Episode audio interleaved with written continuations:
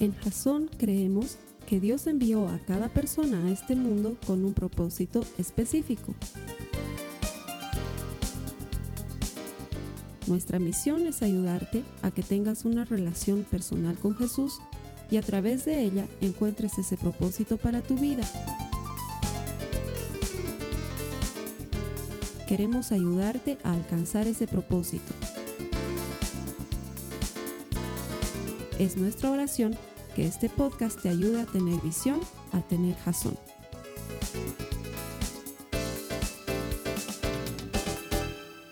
Muchas gracias por conectarte una vez más y estar aquí con nosotros en nuestras reuniones virtuales en Jason, en www.jason.info. Esto que hacemos lo hacemos motivados para ayudarte a desarrollar una relación personal con Jesús. Estamos motivados porque creemos que todo el que encuentra a Dios encuentra vida. Nuestro deseo es que te transformes en un auténtico seguidor de Cristo.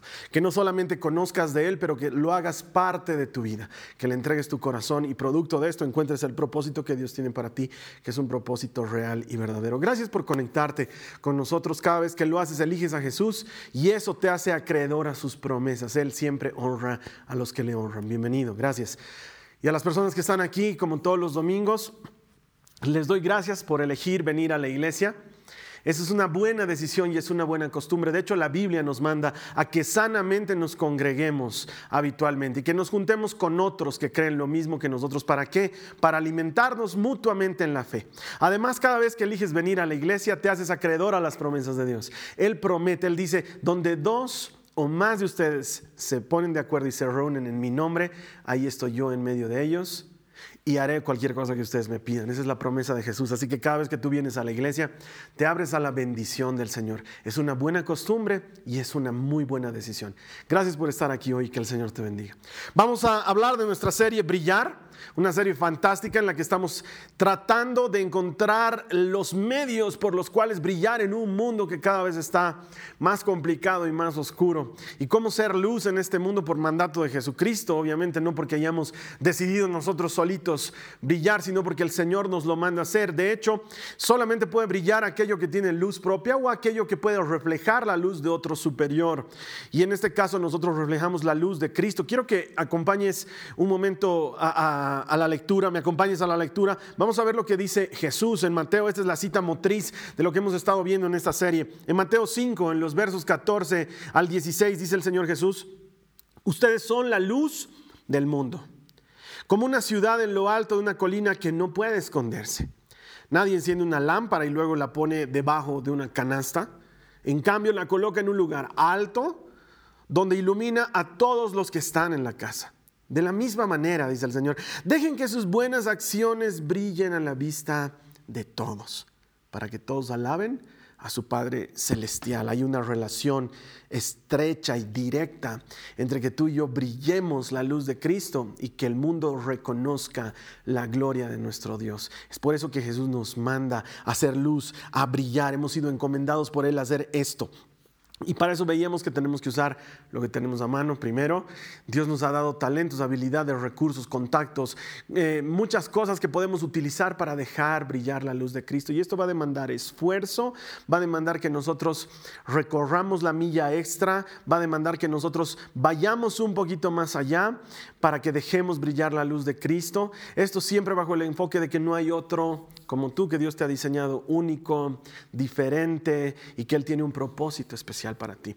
El mensaje que hoy quiero compartir contigo tiene que ver un poco con eso y tiene que ver con algo extraordinario que le sucedió a unos personajes, que le sucedieron a, varios personajes en el Antiguo Testamento, de los que te quiero compartir hoy. Mientras tú vas buscando en tu Biblia Daniel, por favor quiero que vayas y busques Daniel en el capítulo 1, vamos a leer desde los versos 15 en adelante. Te voy a pedir que te quedes ahí mientras yo te voy contando la historia, pero en, tanto anda buscando Daniel el capítulo 1. Resulta ser que esta historia del profeta Daniel, que se encuentra en el Antiguo Testamento, ocurre justamente cuando Babilonia había invadido Israel, la había saqueado y se había llevado cautivos a todos los que vivían en, Judá específicamente, mejor dicho Judá antes que Israel. Se había llevado a todos los que vivían en Judá. No olvidemos que siglos antes Judá e Israel se dividieron y en Judá quedó el templo y en Judá quedó el gobierno, la dinastía davídica.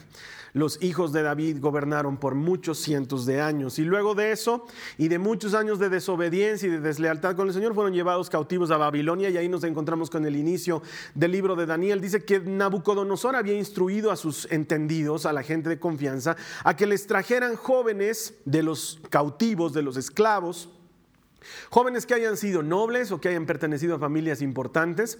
Los más inteligentes, había pedido Nabucodonosor, los de mejor apariencia, porque iban a servirle en el palacio como sus consejeros y como sus ayudantes. Y entonces entre ellos se encontraban el, profeta Daniel y se encontraban sus amigos Ananías, Misael y Azarías, a quienes después eh, Nabucodonosor les cambiaría de nombre. A David lo llamaría Belsasar, Ananías, Misael y Azarías les cambiaría los nombres por Sadrach, Mesac y Abednego. Ahí está que tienes unos buenos nombres ahí para ponerle a tus hijos. Te imaginas, puedes llamarlo Abednego y puedes decirle, Abednego, vente aquí un ratito, vamos a charlar un momento, ahí tienes un buen nombre y no es popular, ¿no? Entonces no va a ser el único cuando entren al curso y llamen lista Abednego, él va a levantar la mano, va a estar ahí solo. Es un gran nombre para ponerle a los hijos. Bueno, resulta ser que estos muchachos eran muy jóvenes, pasan por orden del rey a un entrenamiento especial y el rey instruye que debían, alimentarlos muy bien, debían comer de la misma mesa del rey, dice la Biblia. Eso quiere decir que iban a comer alimentos seleccionados y muy buenos y muy deliciosos y que tenían que alimentarse de eso y luego tenían que ser instruidos en la historia y en las costumbres y en la ciencia babilónica de manera que ellos estén preparados para servir al rey. Estos cuatro muchachos estaban entre estos eh, elegidos para prepararse y entre esos elegidos para comer la comida del rey y beneficiados con este, digamos, internship, como un programa especial, una beca que tu hijo ha conseguido en un lugar fantástico y le van a dar comida y le van a dar lugar donde vivir y va a estar viviendo con el gobernante y va a servirle. era una cosa importante. Pero, y aquí entra un pero grande los babilonios no conocían al Señor nuestro Dios y no les rendían culto, obviamente. Ellos tenían una serie de dioses, eran un pueblo politeísta, adoraban a varios dioses y obviamente por sus costumbres y sus creencias, sus comidas estaban ofrendadas a sus dioses antes de ser servidas en las mesas. Y esto originaba un serio conflicto en el corazón de Daniel y de sus amigos, porque ellos eran hombres de corazón íntegro, seguidores de su Dios y dispuestos a dar su vida por lo que creían. Entonces, en un momento de valor, Daniel, a nombre de sus amigos, toma la determinación y le dice al guardia encargado de ellos, te ruego por favor que a nosotros no nos alimentes con la comida del rey. Porque ellos temían comer carne que esté sacrificada a ídolos, además que tenían una serie de mandamientos en relación a qué animales eran puros y qué animales eran impuros. Y entonces el, guardia del rey le dice, es imposible, yo tengo que darte lo que me han dicho que te tengo que dar de comer, porque si no, vas a empezar a, se va a empezar a notar en ti que desfalleces de hambre. Y él dice, no, no, no, alimentanos por favor en los próximos días solamente con agua y con legumbres. Eso quiere decir con eh, arvejas, habichuelas, habas, vainitas, ese tipo de alimentos y agua solamente y, el, el, guardia del rey que estaba encargado a riesgo de su propia vida le dice esto no se tiene que enterar nadie porque mi vida corre peligro. A ellos los alimenta con todo lo que no estaba contaminado por la ofrenda a los dioses paganos. Entonces ellos se alimentan durante 10 días solamente de legumbres y de agua. Y pasado ese tiempo, dice que ellos estaban se veían mucho mejor que el resto de los que habían estado comiendo de la mesa del rey. Y es ahí donde tú y yo vamos a leer la Biblia. Vámonos por favor a Daniel en el capítulo 1 y vamos a leer desde el verso 15. Dice, al cumplirse los 10 días, Daniel y sus tres amigos se veían más saludables y mejor nutridos que los jóvenes alimentados con la comida asignada por el rey. Así que desde entonces el asistente les dio de comer solo vegetales en lugar de los alimentos y el vino que servían a los demás.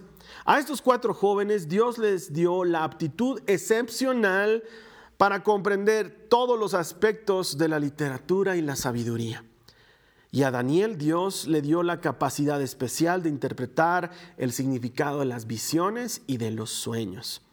Cuando se cumplió el periodo de instrucción ordenado por el rey, el jefe del Estado Mayor llevó a todos los jóvenes ante el rey Nabucodonosor. El rey habló con ellos y ninguno le causó mejor impresión que Daniel, Ananías, Misael y Azarías, de modo que entraron al servicio real.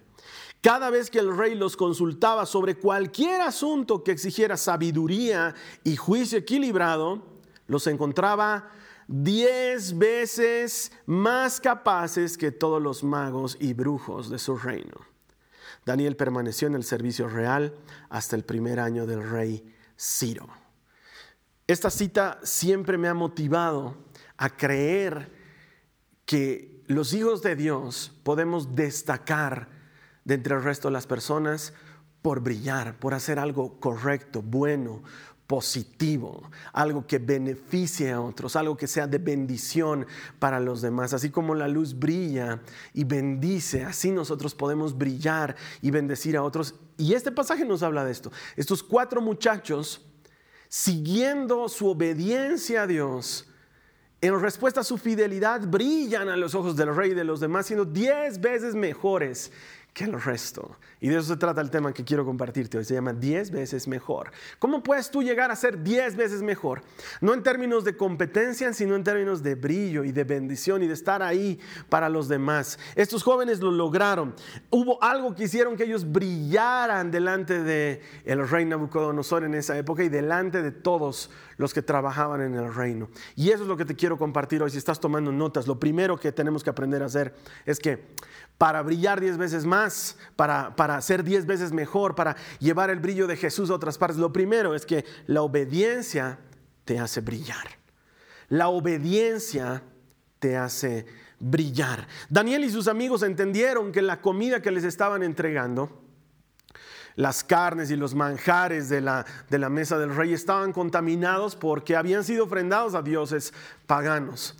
Y ellos podían haber comido. Después de todo, podían haber puesto una serie de pretextos. ¿Sabes qué? Es el rey, no le puedo decir no. Además que es peligroso, nos pueden matar o se la pueden ensañar contra nuestra familia. Pero ellos, antes que todas las otras cosas, pusieron a Dios y decidieron ser obedientes con Él. Y decidieron guardar su palabra y sus mandatos y a un riesgo de su propia vida, que por cierto, esta va a ser una característica durante todo el libro ponen sus vidas en riesgo por obedecer a Dios y a riesgo de su propia vida deciden no comer la comida del rey y esta obediencia trae frutos. La obediencia a Dios te hace brillar. Mira lo que dice la palabra de Dios en el primer libro de Samuel, en el capítulo 15, el verso 22. Pero Samuel respondió, ¿qué es lo que más le agrada al Señor? Tus ofrendas quemadas y sacrificios o que obedezcas su voz. Escucha, la obediencia es mejor que el sacrificio y la sumisión es mejor que ofrecer la grasa de carneros. Para Dios la obediencia es wow. Muchas personas pensamos que sorprendemos a Dios con algunas cosas de las que hacemos. Por ejemplo, Señor, ya vengo cinco domingos seguidos a la iglesia, sin faltarme, no como antes que venía dos, faltaba siete, venía uno, faltaba cinco, venía tres, faltaba dos. Ahora, Señor, estoy firme, son cinco domingos. Yo creo que ya soy acreedor de que me respondas a mi oración y para Dios no funciona de esa manera. Es más, me encanta enseñar esto. No hay un cupo de oraciones que tenemos que cubrir para que Dios atienda nuestras súplicas o nuestros ruegos. Al contrario, no se trata de eso. Y a Dios no le sorprende que vengas a la iglesia o que te conectes a nuestros servicios o que escuches esta prédica, no es que Dios dice, wow, qué bien lo hizo, se levantó temprano y fue a la iglesia. Para Dios eso no es sorprendente.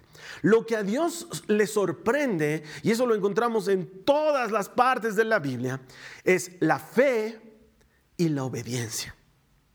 Encontramos a Jesús entre sus discípulos conversando y aparece un eh, centurión romano que le dice, Señor, por favor, mi criado está en mi casa enfermo y yo quisiera que por favor tu desorden para que él se sane. Y Jesús se para de inmediato y dice, claro, vamos a... y, el, centurión le dice, Señor, yo no soy digno de que entres en mi casa, pero sabes qué, soy un tipo de autoridad y si yo le digo a este soldado, anda, él va, y si le digo a este otro soldado, ve, él me hace caso. Y yo sé que tú tienes autoridad, que será como tú digas. Y ahí Jesús dice, wow. ¡Qué fe! No he visto tanta fe entre los israelitas como en este hombre. Que se haga como has creído y la Biblia cuenta que llegando a su casa el criado estaba sano. A Jesús le sorprende la fe, a Jesús le sorprende la obediencia. Cuando alguien, como estos muchachos, en lugar de decidir comer los manjares que hay en la mesa del rey, deciden hacerle caso a Dios. El problema que acabamos de leer en el libro de Samuel es que Saúl había desobedecido a Dios por sacrificar cosas, por sacrificar eh, toros y vacas y becerros. Y, y Samuel le dice, oye, yo te dije específicamente, si lees en algún momento este capítulo, verás, espera por mí para hacer los sacrificios, pero sacrificaste antes. ¿Por qué eres desobediente? A Dios le gusta la obediencia. A Dios le gusta que le hagamos caso, porque Él sabe que nos espera un buen camino detrás de la obediencia, que hay cosas de bien detrás de la obediencia. Es por eso que Él nos pide que le obedezcamos. La fe trae como consecuencia el hacerle caso a Dios. Por eso no existe tal cosa como relación con Dios a mi manera. Eso no existe. Es a la manera de Dios o no hay relación. Él tiene sus formas y Él tiene su manera y conocerle y conocer su corazón nos lleva a ser obedientes. Mira lo que dice Primera de Juan en el capítulo 5, en el verso 3. Es muy específica esta palabra. Dice, amar a Dios significa obedecer sus mandamientos. Y sus mandamientos no son una carga difícil de llevar.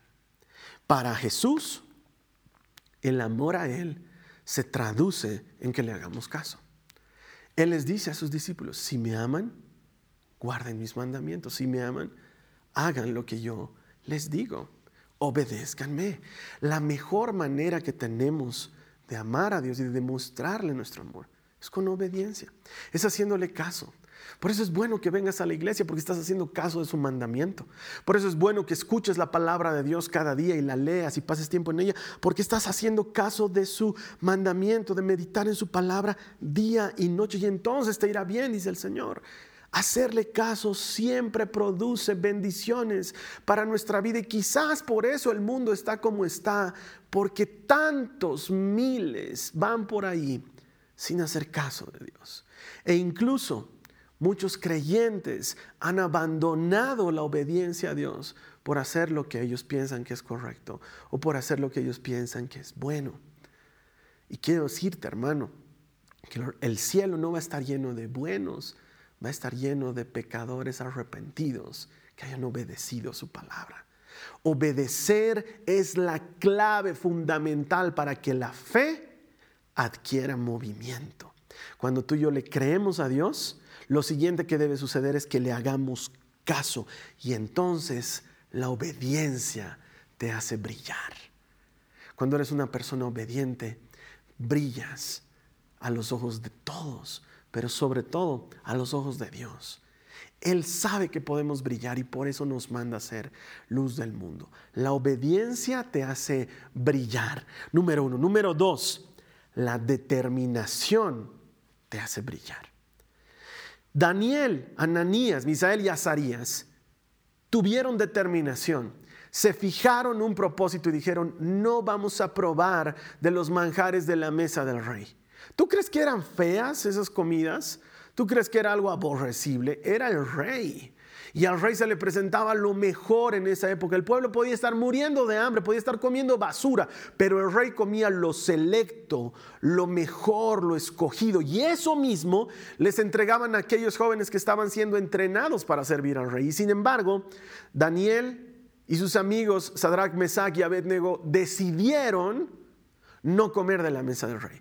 Y se mantuvieron firmes en su decisión. No se dejaron desanimar ni por el encargado de los alimentos, ni por el guardia, ni por el jefe del ejército. No, ellos se mantuvieron firmes. Y muchos de nosotros estamos necesitando ser determinados en nuestra fe y en nuestra obediencia. Porque luego viene un amigo tuyo y te dice, ay, todos los domingos vas a la iglesia. Ya te has vuelto un cura, ya estás tragando hostias. Y la verdad es que tú has decidido cambiar tu vida y como fruto de tu obediencia has empezado a congregarte, a buscar a Dios y eso se ha vuelto un buen hábito en tu vida. Pero hay alguien que viene y te desanima, ya no estás en las parrilladas con nosotros, allá no sales con nosotros, allá no te vemos, ahí todo es tu, tu iglesia y tu grupo de hermanos y tu compartimiento. Y sabes qué, muchas de esas cosas vienen a querer desanimarnos en nuestra determinación. O a lo mejor has decidido tomar una decisión en relación a algún vicio que tenías y has decidido dejarlo de lado. Pero ahí viene y te dice alguien, ay, es un puchito, es solo una villita, estamos entre varios, igualito estás fumando porque todos estamos fumando. Sí, pero tú has tomado una decisión. La determinación te hace brillar. Quién sabe, tú a lo mejor has decidido borrar de tu celular y de tu computadora todos esos enlaces que te llevaban a sitios pornográficos y sitios que no deberías visitar, que estaban dañando tu intimidad y que estaban dañando la relación con tu pareja. Y de pronto un amigo tuyo te dice, es la despedida de soltero del fulano y las estamos llevando unas chicas. No me dirás que no vas a ir. Sabes que cuando uno ha tomado una determinación, uno se mantiene firme en esa determinación, pero tengo que advertirte, la voluntad del hombre es limitada. Cuando tratamos de hacer las cosas por nuestras fuerzas, tenemos un límite. Mira lo que dice la palabra de Dios al respecto. Proverbios 24, 16, vamos a leerlo. Los justos podrán tropezar siete veces, pero volverán a levantarse. Cuando hay determinación, uno sigue y sale adelante porque determinación no es no caer. Determinación es levantarse. Pero aquí quiero darte el secreto de la determinación y quiero que me prestes atención. Cualquier esfuerzo nuestro va a terminar por diluirse en el tiempo. Pero, lo hemos leído hace un par de semanas, los que esperan en el Señor levantarán alas como las águilas, dice la palabra. Los que esperan en Él Señor. La clave de la determinación no está en la voluntad del hombre, la clave de la determinación está en el Señor. Cuando tienes determinación y vas a Cristo y le dices, Señor, ayúdame, dame fuerzas, que esta resolución personal que he tomado llegue a buen término y ayúdame a resistir la Biblia dice que Él nos ha dado el poder para resistir al diablo. De hecho, dice textualmente, resistan al diablo y Él huirá de ustedes. ¿Por qué? Porque el mismo espíritu que resucitó a Cristo de la tumba está en ti hoy. Y Él nos hace capaces de mantenernos en nuestra determinación. ¿Qué decisión necesitas tomar tú hoy? A lo mejor necesitas tomar una decisión de restaurar tu familia y tu matrimonio. O quizás eres un joven que eres hijo de familia y necesitas tomar la decisión firme de no dejarte tentar por las cosas del mundo, de abandonar a aquellos amigos que te quieren llevar por el mal camino, de vivir una vida sana e íntegra. A lo mejor necesitas tomar la decisión de cortar todas aquellas cosas que has estado haciendo con tu novio o con tu novia que sabes que no deberías estar haciendo antes del matrimonio. Sí, has caído, has fallado, pero determinación es volverse a levantar. El justo cae y vuelve a levantarse. Pides ayuda del Señor. Te levantas y te rehaces y a partir de este momento empiezas a caminar en obediencia. Lo que decíamos hace un momento. Determinación para ser obediente y entonces empiezas a brillar. Porque la luz de Cristo empieza a brillar sobre ti. Ya no es tu decisión, ni tu fuerza de voluntad, ni aguantarte y decir, ay, no, me muero de ganas de hacer tal cosa. ¿Cómo quisiera hacerlo? Pero no, no, no, no, no, ya no es eso. Ahora es Espíritu Santo Ahora es el poder de Cristo resucitado en ti por el poder de su sangre y por el poder de nuestro testimonio. Podemos hacerle frente a todo y te abrazas de Cristo y te mantienes firme. Eso es determinación. Me hace recuerdo algo que he visto hace poco en una película. Tú sabes que yo soy eh, fan de los cómics, sobre todo Superman. Y en esta última película de Batman y Superman se ve en las escenas finales si te estoy arruinando la película de Reta, ya debías haberla visto, ya pasó mucho tiempo de la película. En las escenas finales, Superman está muy herido porque lo han atacado con kriptonita y sin embargo tiene que vencer a un enemigo que también es de su planeta y que lo único que le va a hacer daño es kriptonita.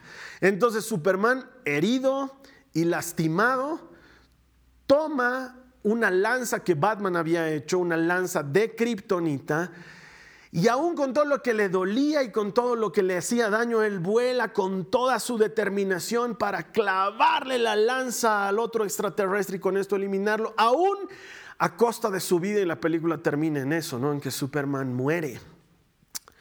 Y eso me hace recuerdo a la determinación. La determinación es estar dispuesto a dar tu vida por algo. Pero quiero decirte una cosa más allá del ejemplo. Jesús es mucho más que un superhéroe. Los superhéroes son temas de ficción, pero Jesús es real. Y cuando Jesús parecía vencido, cuando había muerto y cuando el diablo estaba muerto de la risa pensando que había ejecutado la mejor parte de su plan, entonces Jesucristo vence al pecado y vence a la muerte y quita la piedra de la tumba y sale resucitado, glorioso y vencedor. Y alguien debería decir amén porque el Señor se paró, se puso de pie, venció a la muerte, venció a tu pecado y salió nuevo, grande, glorioso. Y así es lo que les espera a los que creen en Él. Levantan alas como las águilas y caminan y no se cansan y corren y no se fatigan. ¿Por qué? Porque ya no eres tú, hermana, ya no eres tú, hermano. Ahora es Cristo Jesús dentro tuyo por medio del Espíritu Santo que te levanta y te puede mantener firme en tu determinación. Eso es brillar, tener determinación y mantenerse en eso. Habíamos dicho que primero la obediencia te hace brillar. Número dos, la determinación te hace brillar, el no darte por vencido, el mantenerte ahí, el pelear un round más, el, no sacar la banderita blanca, no tirar la toalla, sino que decir, puedo, Dios está conmigo, Él está de mi lado y seguir adelante. Esa determinación te hace brillar. Y la tercera cosa, y quizás la más importante, el favor de Dios te hace brillar. Porque no somos nosotros, es su favor. Es la forma en la que Él nos ayuda. Es la forma en la que Él nos guarda. E, e, es ese hueco en su mano derecha donde Él nos esconde su favor. Daniel y sus amigos habían alcanzado el favor de Dios. En todo lo que hacían prosperaban, porque Dios estaba con ellos. El fruto inmediato de la presencia de Dios en tu vida es su favor, es su manifestación gloriosa. Eso no quiere decir que todo se vuelve fácil, porque mira, los amigos de, de Daniel entraron en un foso encendido en fuego, en llamas. Daniel tuvo que sobrevivir a un foso similar, pero lleno de leones. O sea, no es que la vida se te transforma en algo fácil de vivir. La vida sigue teniendo sus complicaciones para los que creen y para los que no creen. La diferencia es que los que creemos podemos pasar por el valle de sombra de muerte sin temor alguno porque Él está con nosotros. El Señor está contigo. Él está contigo cuando caminas por el valle de sombra de muertes. Él está contigo cuando pasas por necesidad. Ahí en la cama de tu ser querido que está enfermo, Él está contigo ahí. Ahí en ese momento de deuda o cuando vas a visitar al abogado o hasta cuando estás en la cárcel. El Señor está contigo. Él está a tu lado. Él está a tu favor. Y si tú le obedeces y eres determinado, Él va a hacer brillar su luz sobre tu vida. El favor de Dios nos hace brillar. Acompáñame a tu Biblia. Quiero leerte lo que dice Job el capítulo 11, los versos 13 al 14. Job 11, 13 al 14. Dice, si tan solo preparas tu corazón y levantas tus manos a Él en oración, abandona tus pecados y deja atrás toda iniquidad. Y saltamos al verso 17, tu vida será más radiante que el mediodía y aún la oscuridad brillará como la mañana.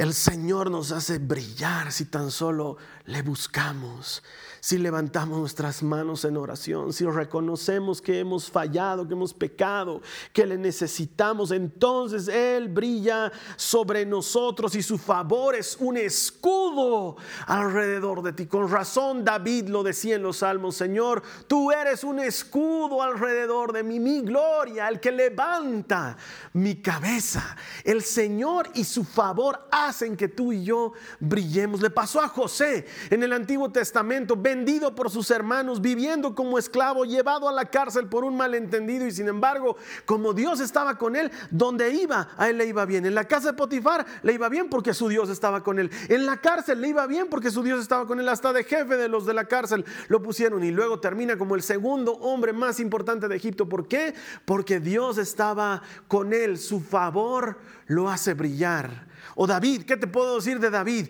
Vence al gigante siendo un muchachito, con una pedrada en la frente. Y luego de eso Saúl, en lugar de tenerle amor, le tiene bronca y lo empieza a perseguir con odio. Y sin embargo, donde iba David, ganaba sus batallas. Donde iba David era bien recibido, la gente lo quería, todos lo recibían, aunque el rey lo estaba persiguiendo y en todos sus caminos prosperaba. Y no sin dificultad, no sin problemas, no sin angustia, sino que pasando muchas de esas cosas, pero el favor del Señor estaba con él. Y eso le daba fuerzas para seguir caminando hasta que llega a ser el hombre más importante de Israel, uno de los, de los reyes más grandes de la historia. Y el favor de Dios estuvo con David hasta el último de sus días. El favor de Dios estuvo con David cuando falló y pecó. Y por el favor de Dios es que Dios mismo le avisa y le dice, estás pecando contra mí.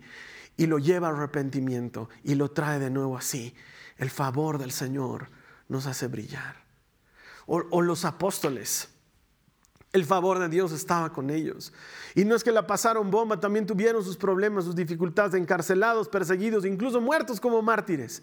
Pero hasta el día de hoy, lo que ellos hicieron permanece. Si rastreamos quién te habló a ti de Jesucristo y quién le habló a esa persona de Jesucristo y esa persona quién le habló y vamos hacia atrás, quién le evangelizó y quién le hizo conocer, llegaríamos a alguno de los apóstoles de Jesús. Y quién sabe, tú podrías decir, uh, yo vengo de la línea del Evangelio de Juan, o yo vengo de la línea del Evangelio de Simón el Celote.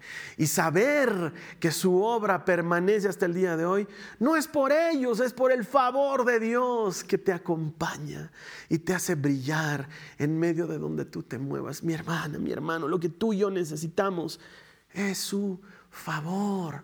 Su favor nos hace ser diez veces mejores. Su favor nos hace entrar en gracia y nos hace salir adelante y aún en medio de la dificultad ponernos de pie y continuar hacia la meta. ¿Por qué? Porque Él está de tu lado. Él quiere sacarte adelante, Él quiere que brilles, es el primer interesado. Mira que esto de brillar no nació del interés de Pedro, no fue que Pedro le dijo, Señor, enséñanos a brillar, sino que fue Jesús el que les dijo, ustedes son la luz del mundo. Es una cosa que Él quiere que nosotros hagamos, Él quiere que brillemos y su favor es esencial. Con el favor de Dios, tú y yo podemos brillar. Quiero contarte una historia ya para ir terminando. Resulta ser que eh, en uno de esos vuelos de avión eh, había un señor sentado al lado de un muchachito de unos nueve o diez años y estaban viajando y había mucha gente en el avión, obviamente, y en, lo que el, vuelo continuaba, de repente entran en turbulencia y el piloto habla habla por el micrófono y se dirige a los pasajeros y les dice, señores pasajeros, les informamos que a continuación vamos a pasar por unos momentos de turbulencia, nada de qué preocuparse, pero les recomendamos mantenerse con sus asientos, con sus cinturones de seguridad ajustados y mantenerse sentados en sus asientos. Gracias.